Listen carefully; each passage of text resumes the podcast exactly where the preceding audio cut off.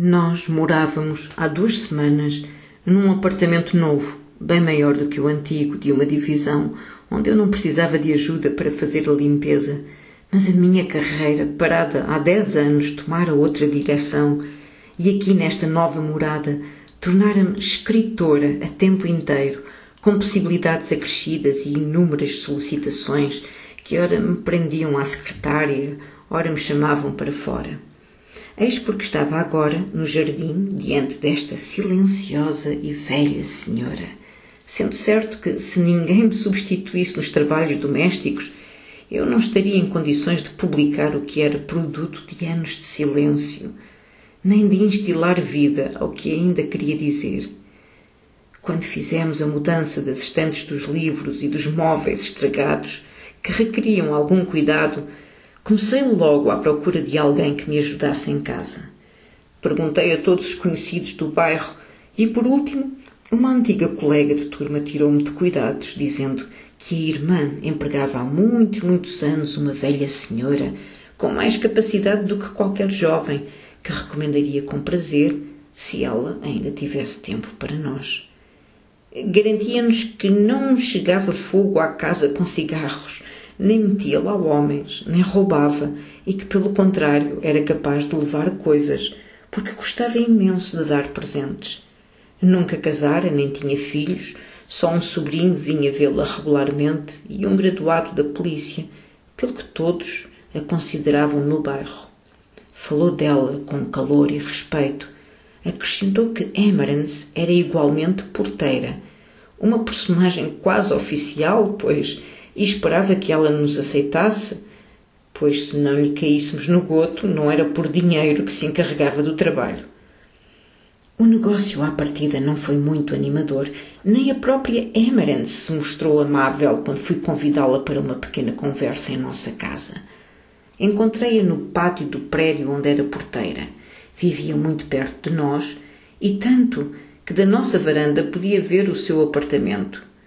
Fazia uma barrela extraordinária, mesmo à maneira antiga, rodeada de vapor, fervendo a roupa da cama numa caldeira enorme sobre um fogareiro e levantando os lençóis com uma colher enorme de madeira, numa canícula atroz. O fogo rompia à sua volta. Era alta, ossuda, poderosa, malgrado a idade, qual uma valquíria, e o lenço na cabeça tinha a forma de um capacete de carreiro aceitou ir ter conosco, razão pela qual nos encontramos nesse fim de tarde, no jardim. Em silêncio, prestava atenção ao que lhe dizia, o que seria preciso fazer em casa, e enquanto assim falava, veio-me a ideia que eu, eu nunca teria acreditado num escritor que, num grande romance do século passado, me tivesse apresentado o rosto de alguém como um mago. Envergonhei-me como sempre que me atrevo a pôr em causa os clássicos. Simplesmente o rosto de Emerence não podia ser senão comparado a um espelho liso de água matinal. Eu não sabia até que ponto lhe interessava a minha proposta. Ela não precisava de trabalho, nem de dinheiro, o que era, bem se percebia nela. Mas para mim era terrivelmente importante que aceitasse. E ali estava esse rosto, que por largo tempo nada traiu, como um espelho de lago na sombra de um lenço, evocando um acessório ritual. Emerence nem sequer levantou a cabeça quando finalmente respondeu. Havia uma possibilidade que devíamos voltar a falar, porque uma das casas em que trabalhava tornava-se insuportável, marido e mulher eram uns bêbados, o filho mais velho era um depravado, já não os aguentava se alguém nos recomendasse e lhe garantisse que em nossa casa não havia bêbados nem cabeça esquentada, podia ser que sim. Abismada, eu ouvia. Era a primeira vez que alguém exigia referências nossas. Não lavo a roupa suja de qualquer um, disse Emerence. Possuía uma voz clara, de autêntico soprano, devia viver há muito na capital, pois se eu não tivesse estudado linguística, nada me faria pensar pela maneira como pronunciava as vogais, que provínhamos da mesma região. Perguntei-lhe se afinal também era de Hadju, julgando que a minha pergunta lhe daria prazer, mas limitou-se a acenar que sim.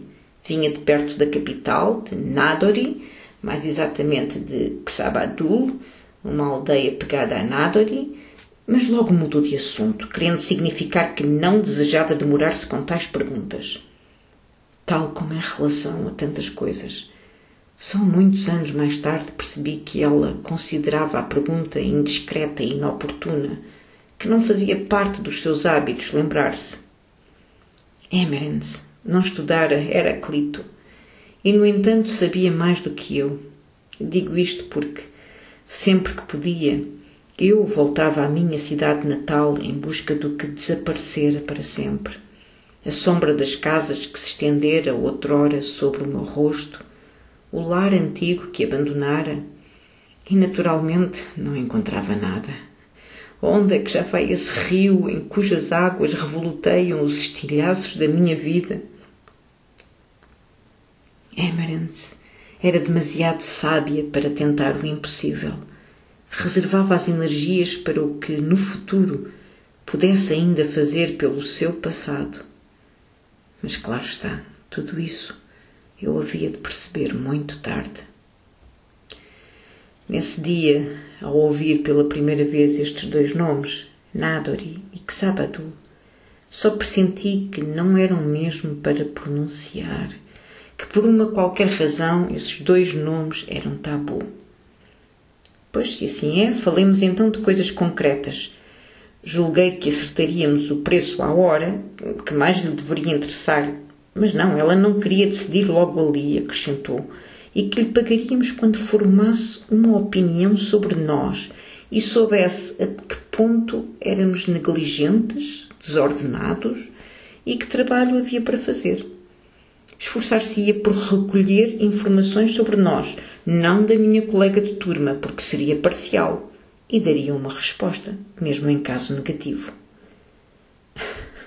Fiquei a olhar para ela quando partiu e por momentos tive a tentação de a chamar, pois me ocorreu que esta velha senhora era tão estranha que seria melhor para todos se não aceitasse o trabalho. Ainda não era tarde e eu gritar-lhe que o assunto não era premente. Não gritei. Emerence voltou uma breve semana depois. No entretempo, claro, cruzámos-nos várias vezes na rua, mas ela só saudava e passava por nós como quem não deseja precipitar uma decisão mostrar-se insensata e fechar uma porta que ainda não se abriu. Quando tocou a campainha, notei que vestia a roupa melhor e logo entendi o que significava essa apresentação, remexendo-se toda, perturbada no difuso vestido em banhos de sol. Trazia um vestido preto com mangas compridas, de tecido fino, sapatos envernizados, e como se retomasse a conversa onde a deixáramos, informou que começava a trabalhar no dia seguinte e que até ao fim do mês estaria em condições de dizer que salário ia pedir. Enquanto isso, fixava severa os meus ombros desnudos. No mínimo, eu já me dava satisfeita por não encontrar nada que dizer do meu marido, que veste fato e põe gravata com 30 graus. Nem sequer a canícula lhe alterava hábitos adquiridos em Inglaterra antes da guerra. Comparados comigo, Ambos se vestiam como se quisessem servir de exemplo a uma tribo primitiva a que eu pertencesse e que somente eles poderiam perceber, inculcando-lhe respeito pelos sinais exteriores da dignidade humana. Se havia alguém neste mundo a quem o meu marido se parecesse tanto no tocante a certas normas, era Emerence, razão pela qual não puderam, durante muito tempo, sentir-se verdadeiramente próximos um do outro. A velha senhora apertou a mão aos dois, de resto, quando queria tocar-lhe, não conseguia, ou se fazia um gesto para ela, afastava ela a minha mão, como se batesse numa mosca, e nessa noite, pois não, não entrava ao serviço, que não era digno, nem recomendável. Eminence alistava-se. Despediu-se assim do meu marido, de longe, Desejo boa noite ao patrão.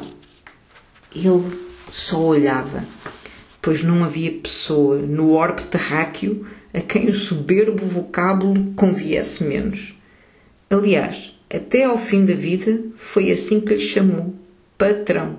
E o meu marido demorou o seu tempo a acostumar-se ao novo nome e a responder.